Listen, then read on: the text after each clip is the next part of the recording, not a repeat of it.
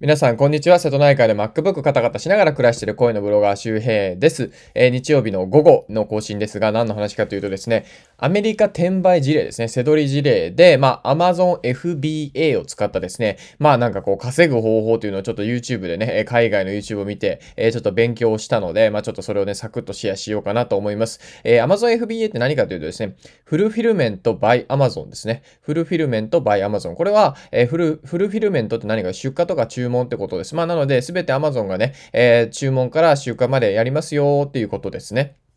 で、え、そういうシステムを使った、まあ、あの、まあ、稼ぎ方っていうのがありましてですね、これは、えっ、と、シェルビー、えチャーチさんだったかな、えー、シェルビー・クランチ、クワクワチャーチさんだったかな、まあ、シェルビーさんのですね、YouTube ですね、人気 YouTuber なんですけど、で、まあ、えっ、ー、と、どういうことかというとですね、まず、えー、まあ、結論から言うとですね、なんと、ペラペラの、ペラペラの、えー、紙の地図ですね、世界地図。それを、まあ、えー、2ドルぐらいで仕入れてですね、えー、で、それを、えー、30ドルぐらいで売ると。で、それによって、えー、まあ、これ過去の数字ですけど、えー、月間の売り上げ、あ、違うね、月、え、いや、月じゃないわ。これ1日の売り上げだわ。あ、俺間違ってたな。えー、2万7000ドルですね。1日2万7000ドル。えー、これ手数料除いてじゃないか。手数料含めてですけど、まあ、売上として1日、えー、280万円ぐらい売れてるってことですね。僕これツイート間違ってたな。200月になってる、1, 1日になってる。まあ、ツイートしたネタなんですけどね。まあ、ツイートし直そうかなと思いますけど。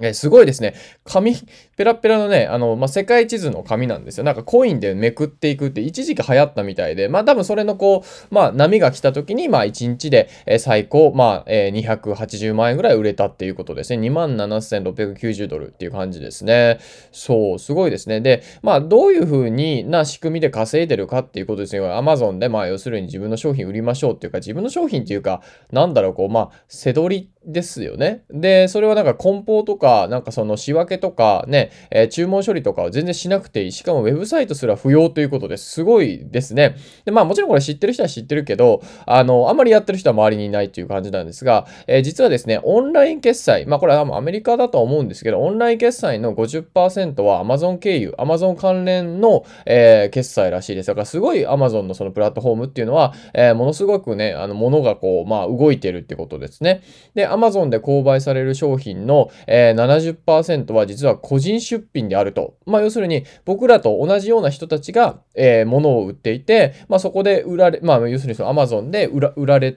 買われる商品ですね。それの70%です。なのほとんどは個人が出してるものらしいです。で、えー、まあ、そのシェルビーさんがこれインタビューをしてるんですけど、その、まあ、インタインタビュー受けてるのが、まあ、要するにその、まあ、FBA で、えー、めちゃくちゃ稼いでる人なんですけど、まあ、えー、どういうイメージかというと、ウォルマートのように安く大量に仕入れて単品で高く売ると。ウォルマートっていうのは、まあ、なんかこう、卸売りとかで、まあ、ホールセールっていうんですが、卸売り、ホールセール、まあ、1ドルのコップを買って、で、それを例えば、えー、10ドルとか15ドルとかで単品売りをする。まあ、ウォルマートと同じようなやり方を Amazon 上でやればいいということですね。梱包出荷すべて Amazon がやってくれて、ウェブサイトすらいらないと。すごいですよね。で、実際この、まあ、稼いでる人が何をやってるかというと、アリババのホールセールで仕入れるということです。まあ、アリババって中国の Amazon みたいなサイトなんですけど、そこの、まあ、ホールセール、えー、卸売りですね。まあ、卸売りで、まあ、安く、えー、仕入れるという。まあ、業務スーパーでね、めっちゃ安くと、あの、ブラジル産のチキンとかあるじゃないですか、冷凍の。あれ僕も大学の時にすごいお世話になりましたけどね、あ鶏肉をね、煮込煮込めばもう最強にうまいですから。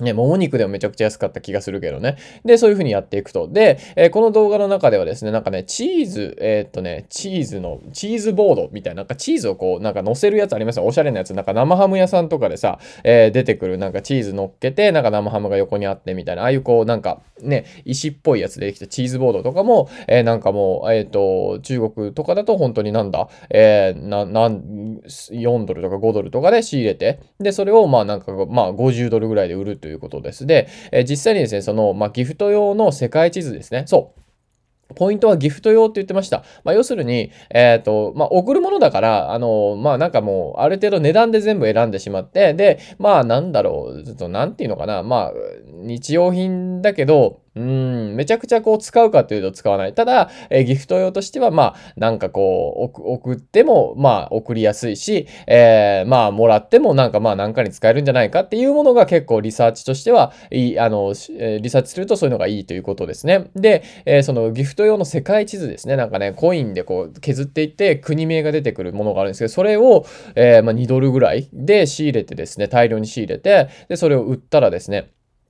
えー、だから30ドルぐらいで売ったらしいですね。3000円ぐらいで。そう。200円ぐらいのものを3000円ぐらいで売ったらしいんですけど、まあ要するにね、もう2800円ぐらい儲かるわけじゃないですか。で、まあこれはあの、あの、なんだ、えっ、ー、と、FBA の手数料が一応、えっ、ー、と、なんだったっけ、出荷の手数料と在庫管理の手数料、この2つの手数料かかるんですね。それはね、含めてないっていうことなんで、えー、この1日あたりの売上280万円から、まあ、おそらくですね、これの70%ぐらいは取られる、あ、70%言い過ぎだ。えっ、と、なんだ、えっ、と、70%ぐらいは残るような気がするんですよね。ねその手元に。多分だけど、まあちょっとだ在庫とか、在庫の時期にもよるんですよ。何月から何月はすごいその在庫のね、あのー、1、なんか1個あたりが上がるとかあるし、えー、バッと売れればね、在庫のね、あのー、費用ってあんまかからないので、まあ多分これあんまかかってないと思うんですけどね。で、その世界地図、ね、コイン削る世界地図は、要するにもう配達も楽なんですよ。軽いし、紙だし、ペラペラだし。それが要するに1個3000円で売れると。すごいよね。まあ3000円だったらそギフト用にさ、さまあ3000円ぐらいだとなんかこう、なんかこう小学生にね、あのー、なんかなったらしいよっていう人にこう送ってあげるとか、お子さんが小学生になったらしいよみたいなね、人に送ってあげるとか、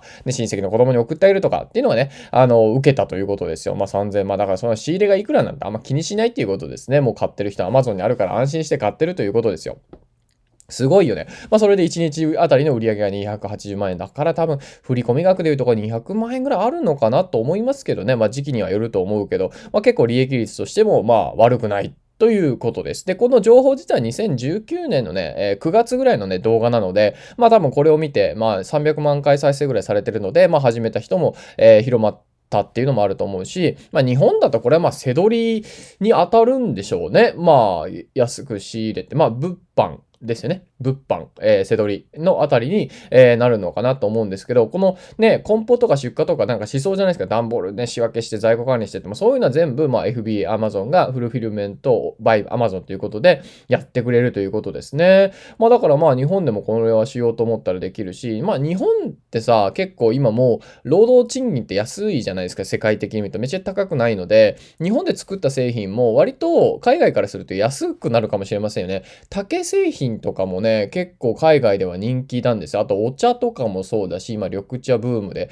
あの、それこそ、あね、あの、なんだ、スタバとかでもだか緑茶とか売ってますからね。あと何ですかね。まあなんか自宅で、まあでも寿司は握んないけどね。まあなんかこう、やっぱ和食とかも、まあちょっと、まあブームというかこう、まあ、あの、ビーガン的なね、文脈でもなんかまあ和食とかも体にいいとかね。あとは禅とかですよね。禅。えスティーブ・ジョブズとかもね、えー、愛した禅ですけどもね、ああいう関連でなんか例えば、えー、座禅を組むね、マット、禅マットみたいなのがもしかしたら売ってるかもしんないし、まあそういうのはなんかこうどっかのお寺とさ、えー、なんか一緒に作ったりとかしてさ、ね、あの、お布施がってらね、収益を分配してみたいなこともできるかもしれないですよね。うん、面白いですね。えっ、と、僕もですね、実はあの、今、あの、裏で、裏でっていうわけじゃないんだけど、え、島のコーヒー屋さんとね、ちょっとこう、一緒にタッグを組んで、え、デカフェのブレンドを今作ってます。そう。えー周平オリジナルのデカフェブレンドっていうのを作っていまして、結構品質のいい、えデカフェの豆を入れてるので、え今度ね、ちょっと何種類か仕入れて、えー、浅入り深入りとかやってみて、それをブレンドして、まあ、どういうこう、まあ、香りとか風味、美味しいんですよ、結構デカフェってね。